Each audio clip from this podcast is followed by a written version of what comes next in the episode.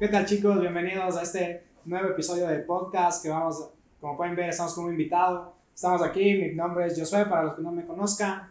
¿Qué tal chicos? Buenas noches, mi nombre es Nicolás. Como posiblemente igual ya han escuchado el episodio 0 y 1. Hoy día tenemos un invitado súper especial y un gran amigo de la casa. Bueno, por favor, preséntate. ¿Qué tal? Buenas noches. Mi nombre es Andrés Coral. Gracias por la invitación. Qué chévere. Estoy muy feliz por, porque me han invitado y me han tomado en cuenta para poder compartir, ¿no? Poder conversar un poquito acá. Claro. Qué chévere, Andy, que te unas a esta, este podcast que básicamente es una conversación. Que bueno, aquí solo estamos los tres, pero el punto es llegar a que esta conversación sea entre muchas más personas. Eh, Josué, más o menos, coméntanos, ¿quién es Andrés Coral y por, por qué está aquí? Para que él también luego le termine de, de explicar a la gente qué, qué hace aquí él, básicamente. Bueno, Andrés Coral es, mi, es mi- mi amigo más que un líder de la iglesia, también es líder de la iglesia, está aquí. Creo que ya llevamos un buen tiempo de amistad, es una de las personas que estado ahí siempre en todo este tiempo que lleva liderando, que nos hemos estado en las malas, en las buenas, en las cagadas en las metidas de empate, en todo, en todo. Entonces, eh, es una persona que, que yo sé su testimonio y, y sé que va a ser de bendición para ustedes ver y saber de dónde viene, qué es lo que hizo el Señor a través de su vida y, y eso, amigo. ¿Algo que quieras añadir a lo que dije? Gracias, amigo. un Sí. poquito más. Pues bueno, eh, tengo 28 años, aunque no parezca, aunque sí, a veces me dicen que... Treinta y parezco de pico parece. Eh, bueno, ahorita estoy eh, egresado de, de la universidad, estudié administración de empresas, eh, soy líder de una iglesia hogar de jóvenes. eh, eh, estamos, bueno, ahorita por la pandemia, obviamente todos, como sabemos, estamos por eh, manejándonos por Zoom, exacto, hasta que Dios eh, por lo menos se pueda abrir, ¿no? Para podernos reunir, porque ya se extraña mucho el reunirnos con, con los amigos en la iglesia hogar venir acá a Verbo y, y tener las, las reuniones, ¿no? Obviamente, abrazarnos y saludarnos, etc. ¿no? Em, eso, lo que les puedo comentar, estoy ahorita en una relación.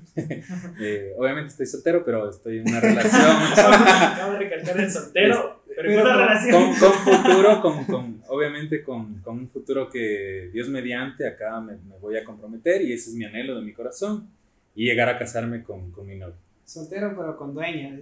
soltero, pero con, con poder exterior. Claro. O sea, aquí sí estamos solteros, cualquier cosa. No. Ya, ya, saben. No, yo ya. yo soy. Chévere. Bueno, el tema de este podcast lo hemos titulado La noche de anoche. ¿Qué te dice este tema a ti, Josué? Y es un cuanto bastante conocido y, y saludos a todos los que ya saben de dónde sale el tema. Y, específicamente para ellos va dedicado este episodio. Josué, coméntanos un poco más de esto. Claro, eh, vamos a topar bastantes aspectos acerca de este tema, vamos a coger bastantes vertientes y hablar de distintas cosas, pero más que nada en la noche de anoche eh, es para que nosotros veamos qué es lo que nos ha pasado en el pasado y que eso no nos condicione a las cosas que estamos haciendo ahorita o que vamos a hacer en un futuro, porque obviamente, obviamente las acciones tienen consecuencias, pero no tiene que ser algo que nos ancle y que no nos deje avanzar y que no nos deje caminar y nos deje ahí estancados en un mismo lugar. Exactamente, porque la noche de anoche fue. Ok, Andy, para empezar en todo esto, eh, la- el motivo que, que, bueno, Josué consideró y, y entre nosotros pensamos que podría ser interesante, yo alguna vez tuve igual la chance de escuchar un poco de, de tu vida, de las cosas que has hecho, de, de lo que pasó antes. Y no sé, ¿cómo, ¿cómo es que Andrés Coral, hoy de ser el chico que tiene novia, que busca comprometerse, ¿cómo llegó ahí Andrés Coral? Porque, eh, y bueno, un poco los que ya conocemos, que bueno, yo no mucho, yo soy, me imagino que mucho más, ¿cómo es que él llegó a querer lo que hoy quiere? ¿Qué es lo que pasó en ese camino?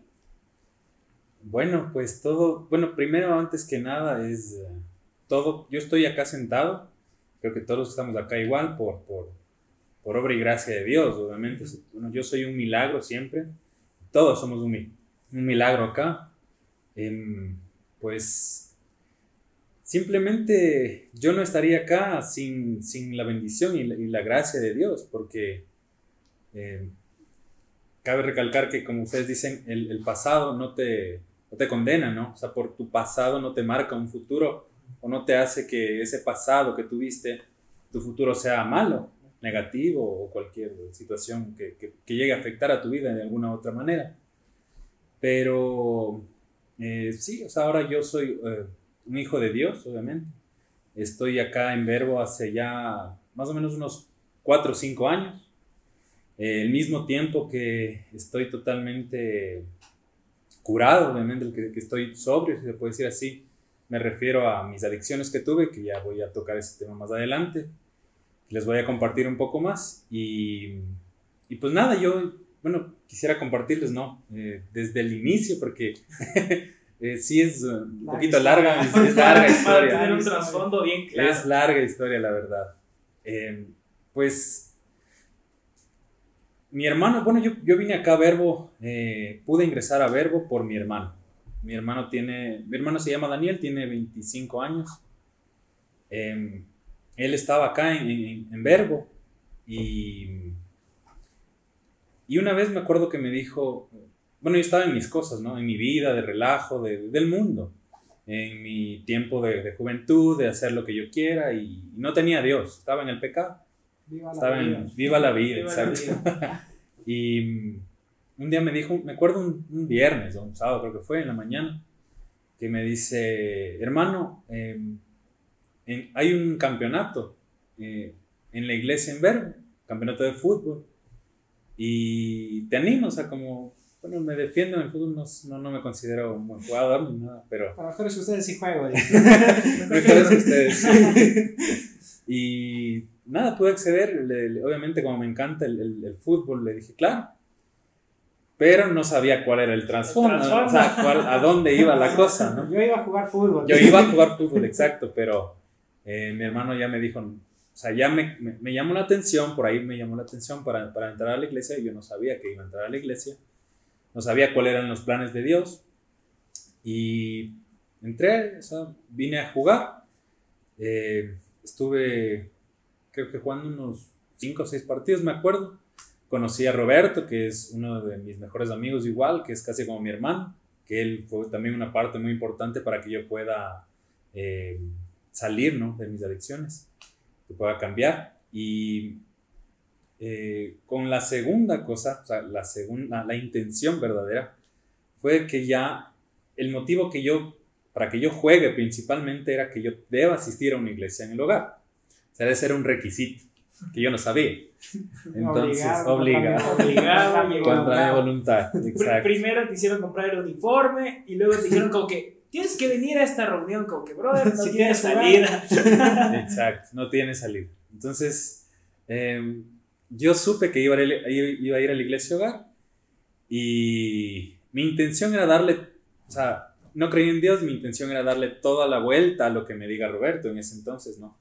Que yo iba a ir la primera vez. Eh, llegué a donde Roberto, estaban unos chicos también reunidos ahí y no pude decir nada. O sea, yo quería todo refutar, quería decir que es mentira, que nada de lo que dice a mí me llega o, o que me compruebe. Eh, como creo que la mayoría del mundo es así, ¿no? Escéptico totalmente. Que creen eh, en Dios a su forma, ¿no? Y nada, no pude decir nada. Con la Biblia él estuvo ahí leyendo versículos y todo lo que me dijo me, cautivó y me, llegó, la verdad. Eh, poco a poco fue como que sí, se abrió mi corazón, pude escuchar un poco la palabra de Dios y fui asistiendo eh, por un largo tiempo, unos meses se puede decir así. Pero continuamente yo seguía con mi vida de relajo, de juventud, de, hacer lo que quiera. Después de, un tiempo, a veces iba a la, iglesia hogar, a veces no. Y así eh, unos meses que pasaron. Em, aparte, a partir, bueno, de ahí de los 19, esto, esto fue cuando yo tenía 19 años, 19 años. Yo estaba en la universidad, eh, antes obviamente de, la iglesia hogar, bueno, ya me salté un poquito, pero antes de la iglesia hogar, eh, creo que fue un año antes de llegar, em, en la universidad ya tuve como que cierto conocimiento, se puede decir así, o cierta curiosidad por las, las drogas, si se puede decir así, ¿no? Las drogas. Y un, unas amistades, malas amistades que bueno, eh, no, no, no, me, no edificaron mi vida como, como un hijo de Dios debe, debe hacerlo, o una amistad cercana, ¿no? Em, me hicieron probar la marihuana. Em, estuve ahí eh, un tiempo probando con amistades para sentirme eh, bien en un grupo, para sentirme aceptado más que nada. Para pertenecer. Para pertenecer a un grupo. Que, para que no te hagan un lado, básicamente. sí, y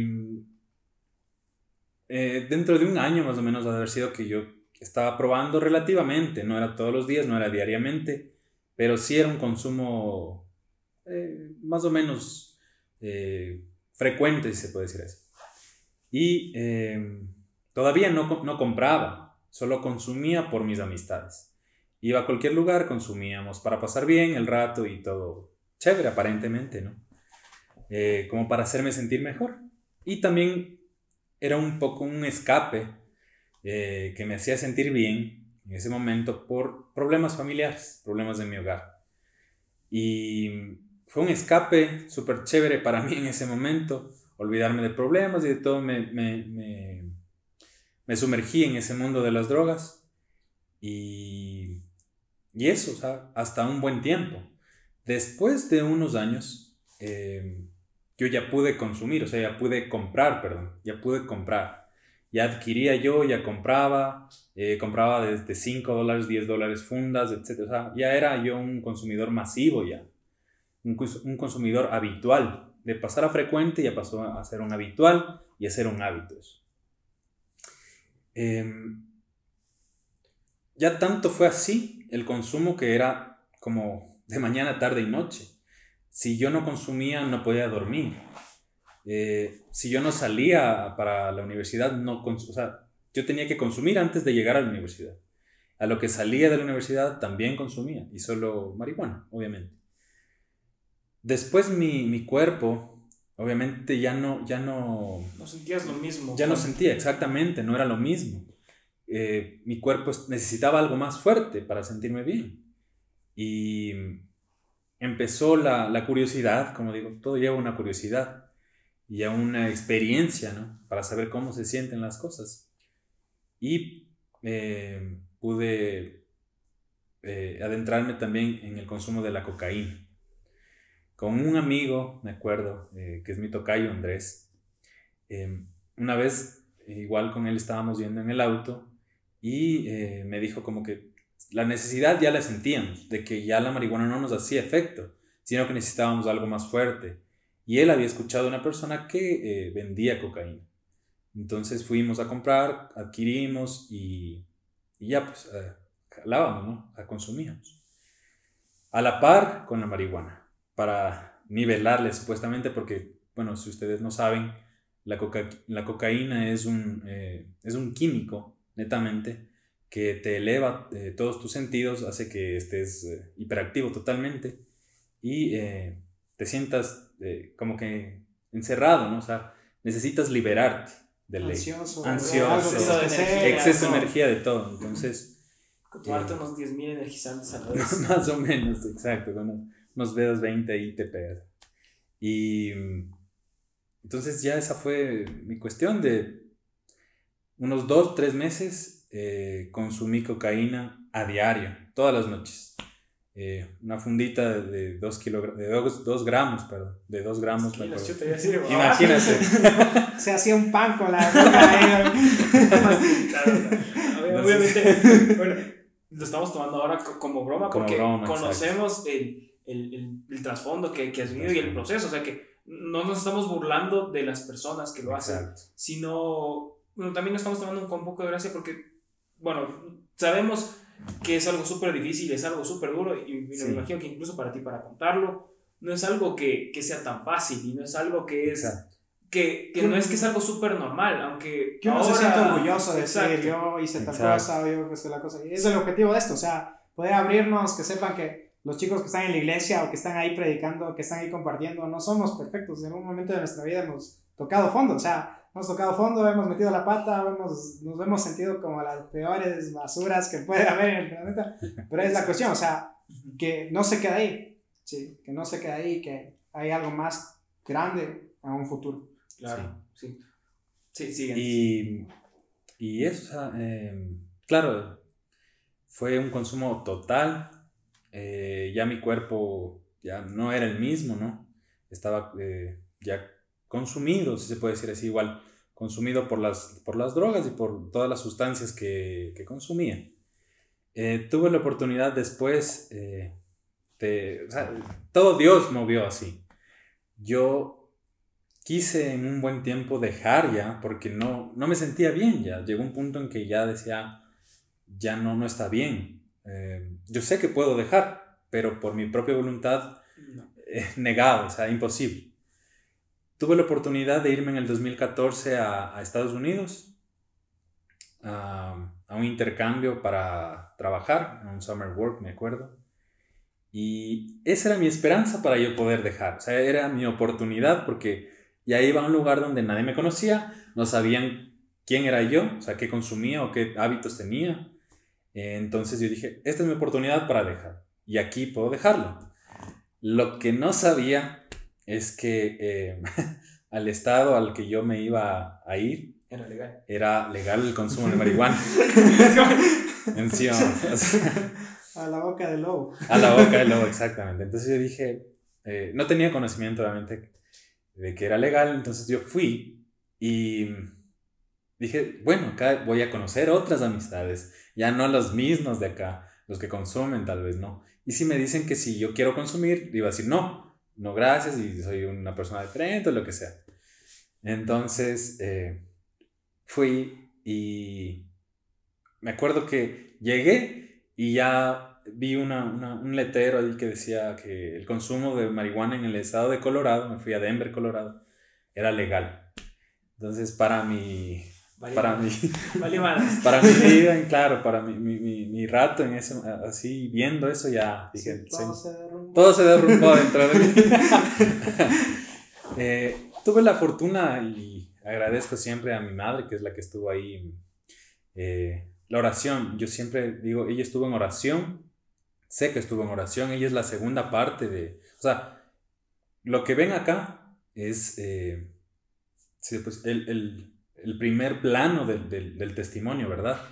Pero hay, eh, detrás mío, hay mi mamá, que es la persona que estuvo ahí orando, y yo sé que las oraciones de ella, una oración, cuando tú realizas oración, eh, la mano de Dios se mueve, la oración es súper importante. Entonces, tú, eh, mi mamá, yo, yo supe que ella estuvo orando, orando día y día, día y noche por, por mí, ¿no? Porque más o menos se, se, daba cuenta, pero no sabía exactamente qué es lo que yo hacía. Porque tenía cambios repentinos de humor, cambios repentinos de carácter, gritaba en mi casa y, era difícil la situación, difícil la convivencia en la casa.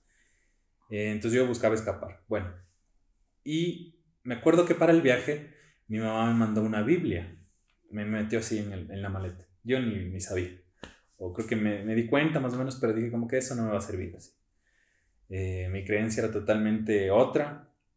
No, no creía en Dios, creía en, en, en las montañas, en la luna, en la tierra. O sea, era más o menos un hippie, pero no así tal cual. Pero esto, esto amigo, es, sin antes, es antes de la iglesia hogar, dicen. Exacto, esto es eh, casi a la par. No, en el 2014, por eso digo que me adelanté un poco. En el 2014 yo entro a Verbo ya en- para, el, para el torneo de, de- de- de fútbol. Eh, entré creo que en, no me acuerdo, creo que fue en marzo, la verdad, exactamente las fechas no me acuerdo. Pero a unos meses, a unos 5 o 6 meses, pasó la oportunidad para irme a, a Estados Unidos. Entonces, eh, estuve allá en Estados Unidos, estuve 5 cinco meses. Eh, igual fue uf, un desmadre total, la verdad. Eh, mi vida que yo pensé que iba a cambiar se tornó peor. Era un... Es que estaba solo, sin control, nadie que te diga Exacto. nadie, nadie que diga ya esto está mal, hoy estás, ya pasado, te pasa. Nada, cero control porque estaba solo. Simplemente fue a la deriva. A la deriva, exacto. Porque no, bueno, en este caso como yo fui sin Dios prácticamente, eh, hacía lo que quería y lo que el mundo, ¿no? Te, te, te llama la atención, lo que el mundo donde te, tú ves algo, sigues la corriente y si te gusta como joven, pues lo sigues. Entonces eh, fue una de fiestas total, todos los días prácticamente, eh, consumo excesivo de alcohol, con, consumo excesivo de marihuana, eh, encima como es legal, yo ahí consumí todos los días, prácticamente desde que llegué. No, no tuve esa, esa cuestión de decir no, y yo sabía que eso era imposible. Si no, preste. Exacto.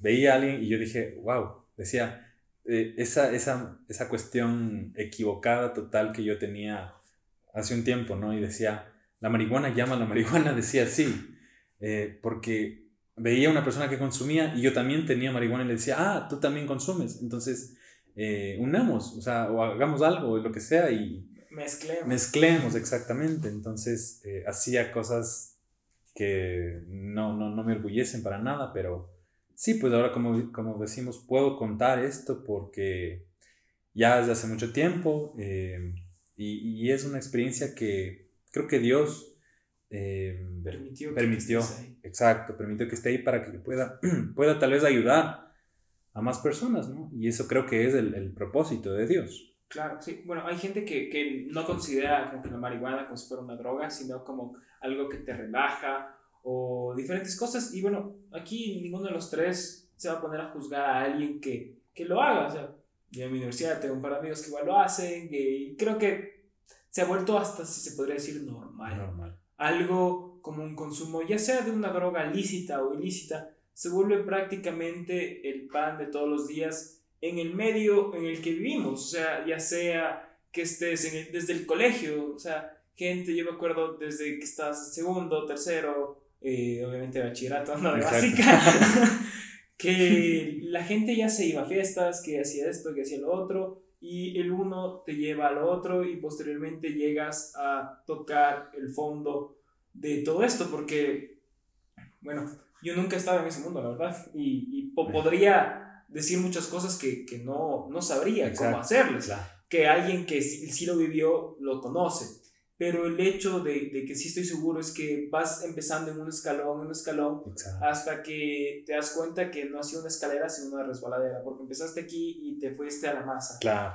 Eso como de entrada. Pero, eh, Andy, ¿cuál fue el punto clave? O sea, ¿cuándo fue cuando tú dijiste, chuta, sabes qué? Este fue el tocar fondo y cómo voy a salir de aquí, qué voy a hacer o, Señor, ¿sabes qué? Ayúdame porque en mis fuerzas ya no puedo más. Claro, porque tú, tú, nos comentaste y nos dijiste que hubo un punto en el que dijiste, ya quiero cambiar, pero sabes que no puedes cambiar solo. Exacto. Me imagino que algo tuvo que pasar ahí, que digas, chuta, aquí sí se, se fregó todo.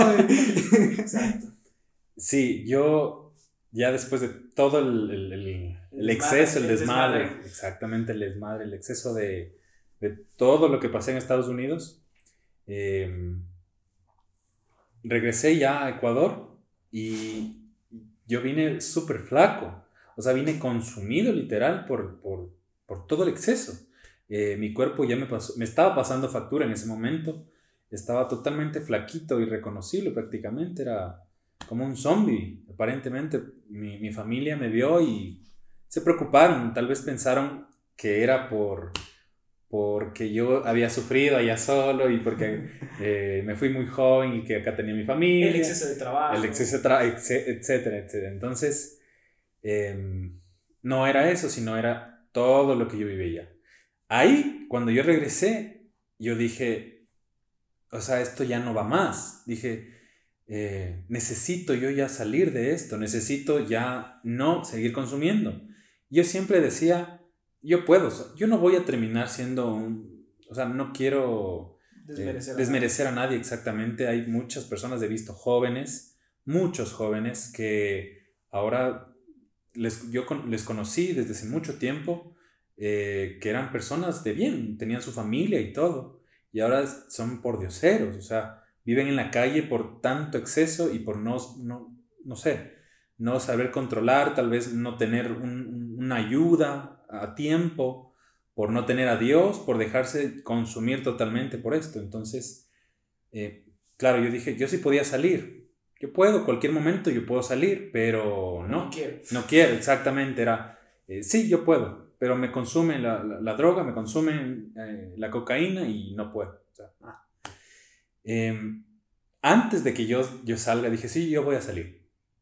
Yo dije, ya no más, pero eh, eh, tuve la, la, cuestión y la mala suerte también de, de consumir LSD. igual es un alucinógeno, es un químico que muchos sabrán, otros no sabrán, ¿no? Eh, que hace, es súper potente. solo lleguen hasta buscarlo en Google, no a pedirlo. Exactamente, así que eh, no es con, con fines de, que vayan a, probar, exactamente, no, no. Eh, y, y, ahí, ese fue, apenas consumí, yo ahí sí dije ya, así ya no. Toqué fondo ahí. pero toqué fondo para mí, para mí nomás entonces yo dije, sí puedo salir.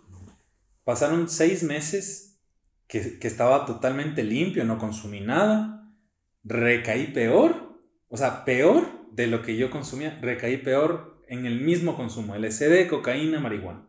Pero fue peor, o sea, peor. Eh, gracias a Dios no, no, no llegué a vender cosas, no llegué a pedir dinero, no llegué a hacer cosas de extremas, ¿no? porque también tenía un trabajo y que no supe honrar a Dios y ese trabajo todo lo gastaba en drogas y excesos. Em, hubo un día que me acuerdo fue un 31 o 30 de enero que me iba al estadio. Ah, jugaba la liga. Soy hincha de la liga, por si acaso. de la liga. De la liga. Era una noche blanca. Entonces, eh, no dije, voy a ir. Fui con una persona, eh, con una amiga. todos sabemos. Eh, y antes de llegar al estadio yo eh, consumí marihuana para sentirme relajado y toda la cuestión. Entonces, igual ahí en el estadio estábamos tomando cervezas, me acuerdo que cervezas iban, cervezas venían. Y para, o sea, se acabó el, partido y para rematar, eh, me dice ella como que vamos a, mi departamento para seguir consumiendo y compramos más cerveza y ya pues pasamos ahí, conversamos, o sea, amigos nada más. Me acuerdo que compramos unas cervezas, exactamente no me acuerdo cuántas. Ni de qué marca. Ni de qué marca, fueron algunas. No sé cuántas fueron. Bastantes sí fueron. Eh, entonces, tomábamos, eh, conversábamos, pasó la noche, mm, nos quedamos dormidos, eh, tanto consumo de cerveza. Em, al siguiente día, más o menos tipo mediodía, yo ya quería ya irme a la casa, o sea, ya tenía que por lo menos regresar a la casa. dar señales de vida. Dar señales de cambiarse la ropa. Exacto, entonces ya me estaba amarrando los zapatos, me acuerdo, me puse los zapatos, estaba en el sillón de la sala y viendo la tele así. Eh, me acuerdo que eh, ella dijo que iba a ver algo de comida o, algo iba, no me acuerdo, iba a hacer. Eh, se fue creo que a la cocina y, y yo estaba en la sala, así sentadito. Y solo sentí un hormigueo desde la punta de los pies hasta la punta de la cabeza como, como cuando te va a dar un calambre. Eh, siento así, dices, chuta, me va a dar un calambre. Le muevo Entonces, claro, le muevo la pierna. Exacto. y, pero fue hasta acá, lo sentí hasta la cabeza, o sea, me recorrió así, en segundos. Dije, qué raro. Como que ya me sentí medio indispuesto y, y solamente me quedé así. Y, y algo pasó que ya quise mover mi pierna, no podía, la izquierda. Después la derecha tampoco podía mover. Eh, quise como que pararme, ya no pude. Y empecé a, respirar muy rápido, así. Eh, empecé a agitarme. Eh, después empecé a sudar, pero sudaba frío. O sea, ya era algo que ya me empezó a, a, dar como una taquicardia, se puede decir así. Entonces estaba respirando muy rápido y de ahí solo sentí que mis manos eh, se comenzaron a, a, meter mis dedos, o sea, como que a contraer, exacto. Pero era una forma que yo nunca había visto así. Eh, de ahí solo me acuerdo que mi cabeza me hice para atrás y mi boca se empezó a virar, mi lengua se empezó a meter poco a poco, y solo yo me iba, o sea, sentía que me iba, sentía que me daba algo, no sé, exactamente, no sé. Eh, yo creo que fue una lucha, y estoy casi seguro que fue una lucha espiritual entre Dios y, el, enemigo, ¿no? Y el diablo que estaban ahí. O sea, no, él, ya le escogí yo y por algo y, pienso yo, o sea. Eh, entonces sentí eso y viene mi amiga y me acuerdo que me dice, ¿qué te pasa? Estaba totalmente ya, claro, asustada. Verme, asustada de verme así. Y con un cojín me acuerdo que solo le veía yo, no podía hablar, porque mi boca ya se metió, eh, mi lengua igual, y me acuerdo que me, me abanicaba así. Me decía, llamo, no sé qué, qué te pasa, ¿qué hago? ¿Qué hago? Llamo a la, a la ambulancia, no viendo, no sé qué hago. Estaba desesperada. Solo me acuerdo que me abanicaba así. Y yo solo le decía como que tranquila, pero no podía hablar bien. En mi mente nomás y no podía hablar. Em, fueron unos 20 minutos, 15 minutos tal vez, que yo estaba así. Y por mi cabeza se cruzó toda mi vida. Yo dije, eh, me voy a quedar así para siempre, me voy a quedar vegetal, voy a terminar en una silla de ruedas. No sé qué, dónde voy a terminar. Solamente pensé y dije, eh, Dios, ayuda. Ahí dije, Dios, ayuda. Y ese fue el punto para, ya, Exacto. ¿sabes qué? De aquí, Exacto. de aquí salgo, de aquí camino. Y bueno, me imagino que el proceso que tuviste luego ha de haber sido puff, durísimo. Desde entrada a la desintoxicación, de todas las cosas que tú tenías adentro y todo todo el proceso de, de, estar acostumbrado a un estilo de vida, a algo que, bueno, es un agente externo, obviamente, hablando físicamente, o sea, algo que tu cuerpo se habitúa. Pero, bueno, o sea, vas en este camino y, y bueno, yo no conocí, obviamente, al anterior Andrés, pero me imagino que es un cambio completamente radical. Y la verdad es, es, es topar este punto y es decir, si alguien como yo logró salir de ahí, es el cambio que, ok, a, lo mejor no todo el mundo quiere aceptar que, que, dice, como tú decías, no, yo puedo salir cuando yo quiera o, o yo lo controlo, ya sea con algo como las drogas, como algo completamente diferente, con una adicción en otro sentido. Pero el hecho es saber que nosotros no podemos salir solos, que necesitamos la ayuda de alguien más y verte aquí, como tú mismo dijiste al inicio, es un milagro. Eres un milagro vivo, amigo. Y, y bueno, esta parte que, que nos has contado, a, a, mí me ha llegado mucho y realmente es súper, súper heavy. Y realmente damos gracias a Dios por tu vida y por, por todo lo que ha hecho.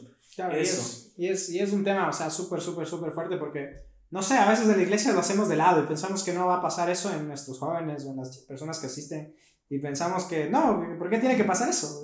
Y, y lo hacemos de lado. Y, y, es algo que tenemos que estar muy pendientes porque, o sea, yo en, en toda mi vida nunca he consumido una droga, no, nunca he estado metido en eso. Pero a mí la primera vez que me ofrecieron marihuana tenía 13 años, 14 años. Entonces, es algo que está, está en el mundo y que tenemos que tener mucho cuidado de ver que que a veces la, por la curiosidad murió el gato. Entonces, es, es, preferible no darle el chance al enemigo de que se te meta y que haga sus cosas en tu vida a que... Y, y decirle, no, aquí no me entras, aquí no me entras. ¿Sabes qué, brother? Por aquí no, no, hay forma. Porque el diablo es puerco. Te encuentra una puertita en la que puede atacarte o te puede, te puede hacer tonteras y lo aprovecha hasta el último, hasta el último, hasta el último, hasta el último. Y hasta que el Señor no esté ahí, Él hace lo que le dé la gana en tu vida. O sea, tú, tú pierdes el control total. porque en ese tiempo, o sea, tú, tú no tienes el control de lo que estás haciendo, de lo que vives. A lo mejor sí, estás consciente, porque eso sería otro nivel ya. Pero consciente y todo no puedes controlar lo que tú haces. Pero aquí el tema tan importante de, de este episodio, de este podcast, tu pasado no determina tu futuro. Hoy vemos a alguien completamente diferente Hoy vemos a alguien que realmente, chuta, si tú a cualquier persona en la calle le dices, ya hace tal tiempo era, tenía esto, esto, esto, no te van a creer. Ni yo le creo. he tenido, claro, he tenido esa cuestión de, de, que he contado a algunas personas mi testimonio, ¿no? No. Y, y no, no, o sea, pero yo quiero verle que tenga algo, o sea, no parece, la verdad, no, no, no, nada que ver. Pero sí, o sea, es, es verdad. O sea, yo no podría contar algo que, que, que o sea, que es vergonzoso, exacto. exacto, o que estoy inventándome algo. Simplemente no lo cuento, ¿no? O sea, simplemente no, yo no pasé por esto para que, porque es una vergüenza. Sí, o sea, para mí es, es delicado comentar esto, eh, compartir esto con las demás personas, pero también yo sé que esto es para eh, glorificar al Señor, porque eh, como ustedes me ven, yo no necesité, bueno, el desenlace de, de solo les, les, para terminar mi, mi testimonio, em, yo esto agradezco, siempre estaré agradecido con Roberto, Roberto Flores, es, mi gran amigo igual, y yo le comenté esto a Roberto, él se quedó sin palabras, la verdad. No se lo esperaba. No se lo esperaba, exacto. Eh, me supo ayudar, vine acá a, a, celebrando mi recuperación, un ministerio que, que tiene verbo. Eh, al principio no encontraba ese, ese camino, esa luz, eh, porque no me llegaba a mí específicamente, ¿no? Como el tratar las drogas, sino era en general. Eh, ya estaba unos 10 días que vine, no me acuerdo exactamente, pero ya estaba por desertar, así, decían, no, no, Ahí queda, solo puedo venir yo acá a la iglesia y poco a poco me voy recuperando. Eh, pero un día, el último día, me acuerdo, eh, y esto tengo que comentarlo porque esto también es muy importante, eh, estaba Javier, Javier Fiallo, estaba tu papá, estaba ahí le vi que eh, le presentaron y todo, yo no le conocía, nunca le había visto. Y él eh, empezó a contar su testimonio.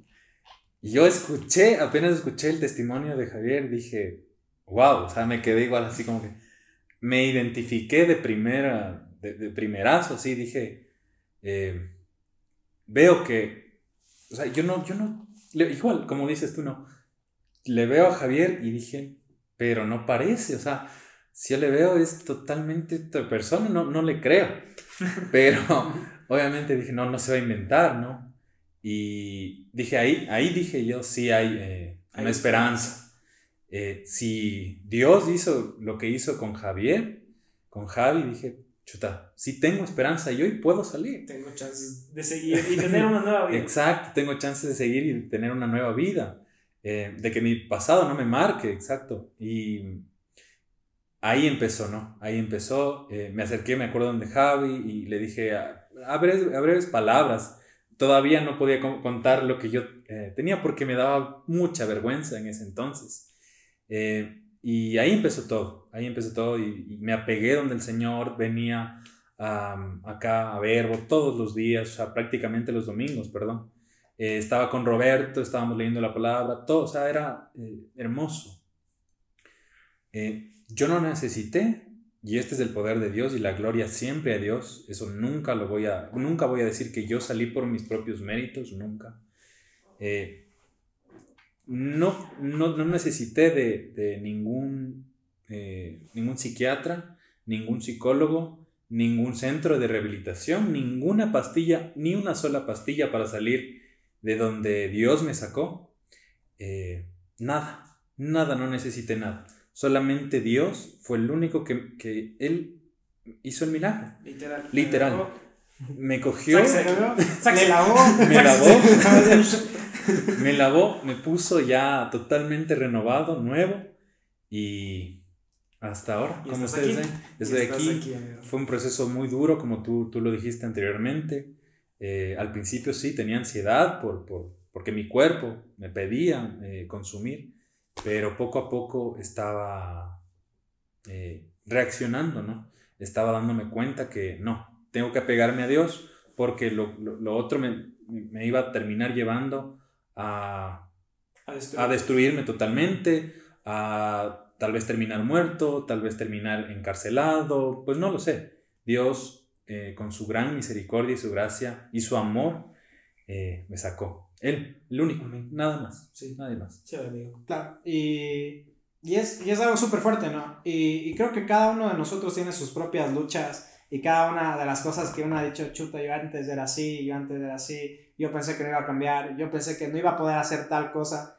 y creo que cada uno tiene su, su, su diferente lucha, su diferente, sus cosas diferentes por las cuales uno tiene que cambiar, ¿sí? Porque yo creo que cada uno de los que estamos aquí, los que están ahí ayudándonos de las cámaras, nosotros que estamos aquí sentados, hemos sido otra persona antes de conocer al Señor, ¿sí? Y por ejemplo, algo, o sí, ya para pasar el testimonio de Andrés, algo que les quiero igual contar. Yo antes era una persona súper tímida, súper insegura. Yo, yo, yo llegaba y, o sea, era tan tímido que no podía ni saludar. O sea, me quedaba congelado y era como que sí.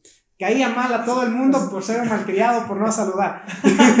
Caía mal a todo, por eso. Si hubieran sabido que era porque no podía hablar, claro, claro, exacto, sí. Se me congelaba. Era una persona que yo decía, chuta, no puedo hablar en público, no puedo hablar, no puedo controlar, no puedo expresarme. Y, y el Señor te cambia, ¿sí? Yo creo que ahorita una persona que me ve y dice, vos, vos, vos callado, vos tímido, ¿qué vas? ¿Qué, No te creo, no me van a creer. Sí, las personas que me conocen, bueno, a los que están aquí en esta sala, solo mi hermano me conoce antes y no creo que pueda dar fe de nada porque es mi hermano,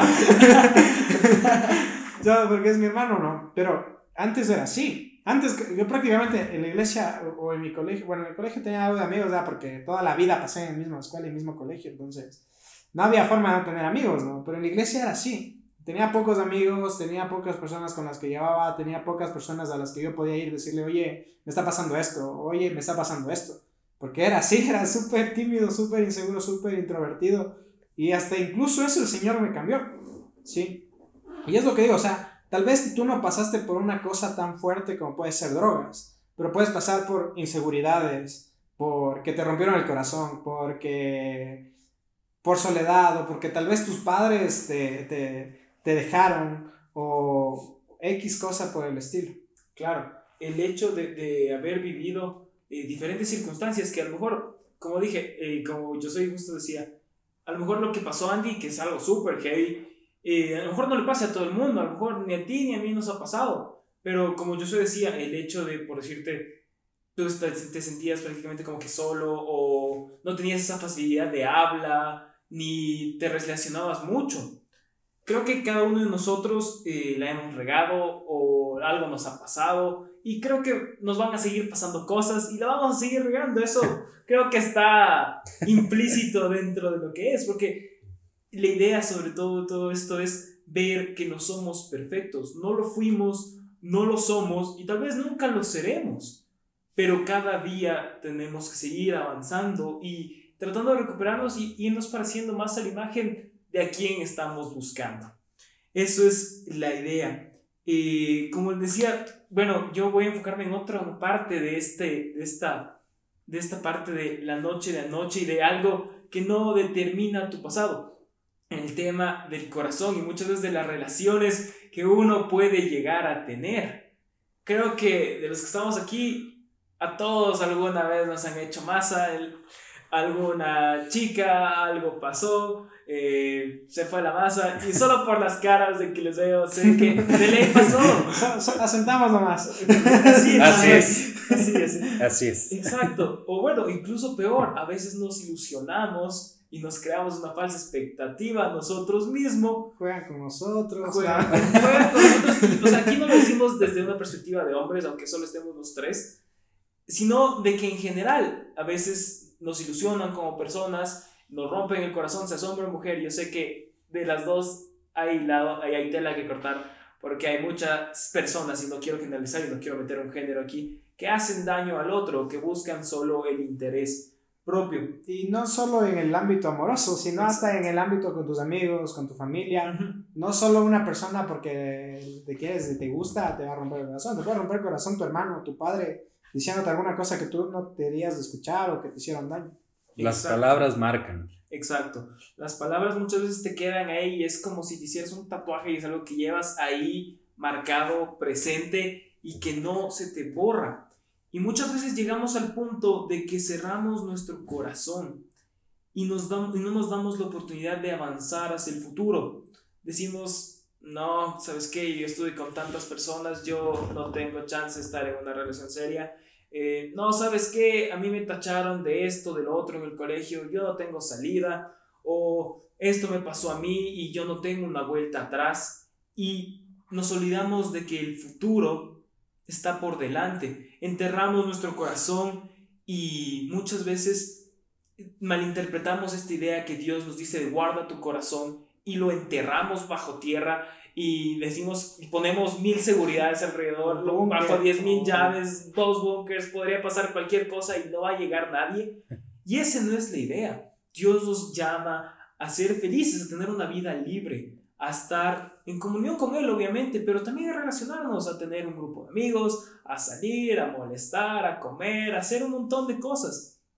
Yo desde mi punto personal, yo sí enterré mi corazón. Yo tenía miedo de enamorarme de alguien porque eh, sabía que algo malo iba a pasar. O sea, ya sea que yo la friegue, ella la friegue, o que un agente externo, por llamarlo bonito, lo friegue. Ese man. la friegue. Sabía que eso iba a terminar mal. Y, y, me cerraba y decía, no, ¿sabes qué? Por ahí no, no me arriesgaba y no corría. Muchas veces con esa idea de, de decir, me merezco algo bueno. Mi, mi, mi vida, aunque sí, no ha sido perfecta, pero creo que la he llevado de una manera decente. Eh, sabía que, que, algo malo podría pasar y, tenía y, crecí mucho con ese miedo. La verdad, eh, nos olvidamos que, que Dios nos, nos, llama a relacionarnos, a amarnos unos a otros, obviamente dentro de un buen sentido, no quiero que me malinterpreten esta cosa, y todo esto llegó un punto en el que llegué a, a decir, como que no, ¿sabes qué? Tengo que intentarlo, tengo que salir, tengo que equivocarme incluso. Tenemos que equivocarnos muchas veces para aprender. Y todo lo que hiciste y todo lo que te han dicho es tu pasado. Y bueno, como recientemente una amiga mía me, me había dicho, y ojo que esto es muy bíblico, es pasado, pisado, y todo eso queda atrás.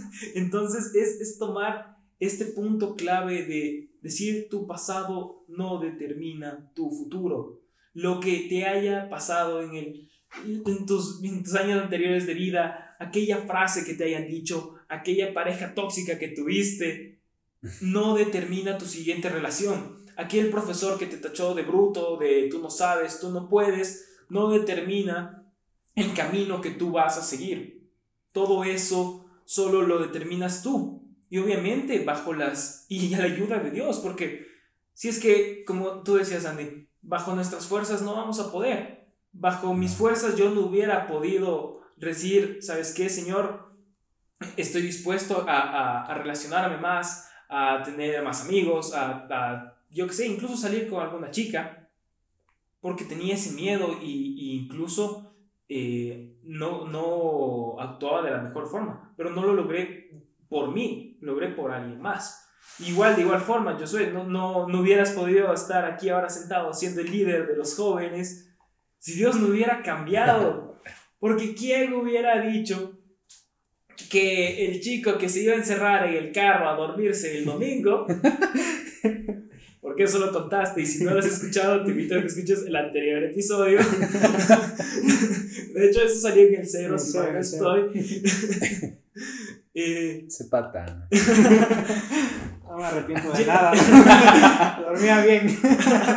bien dormido. Uy, si te contaba los que yo te había hecho. Bueno, ¿quién hubiera imaginado que ese chico estuviera hoy día hablándole a muchas más personas y siendo el líder y la cara de lo que es la iglesia de jóvenes hoy? ¿Quién se hubiera imaginado que aquel muchacho drogadicto que nadie daba un peso, hoy día tiene una vida estable, tiene una novia que es muy buena, que igual no la conozco y saludos ahí a, si nos está viendo. Buena persona. buena persona.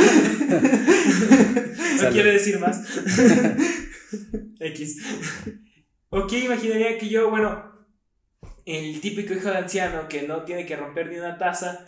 Eh, ha roto algunas. Ha roto, ha roto algunas y ha aprendido mucho y hoy te está hablando, diciéndote, dale, tienes que ser libre, tienes que obviamente hacerlo dentro de lo normal y tampoco así hacer alguna pendejada.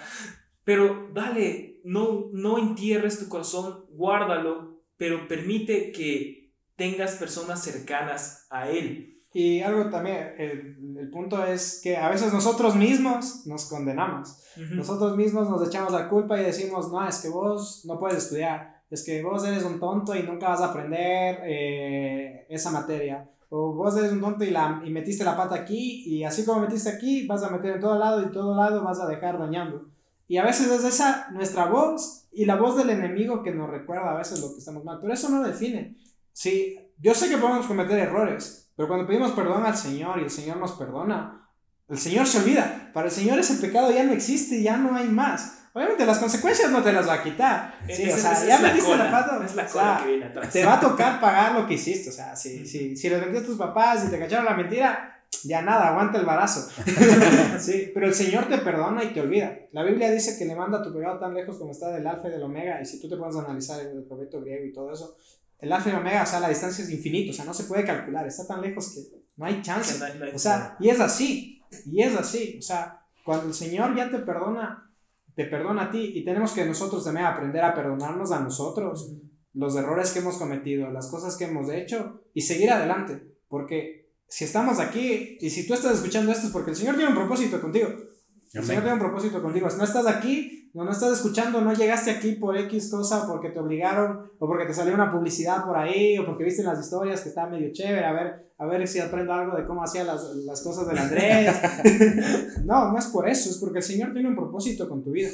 Tiene un propósito con tu vida que no está en cerrarte y sino ser un joven que impacte a la, a la generación en la que tú estás, en el trabajo en donde tú estás, en tu universidad, en tu colegio que seas del cambio, porque al fin y al cabo para eso estamos, que el Señor nos trajo acá es con un propósito, no para ser uno más del montón, ¿sí? El Señor nos cogió del montón, sí, pero nos cogió y es para utilizarnos a nosotros y para hacer esos instrumentos. Exacto.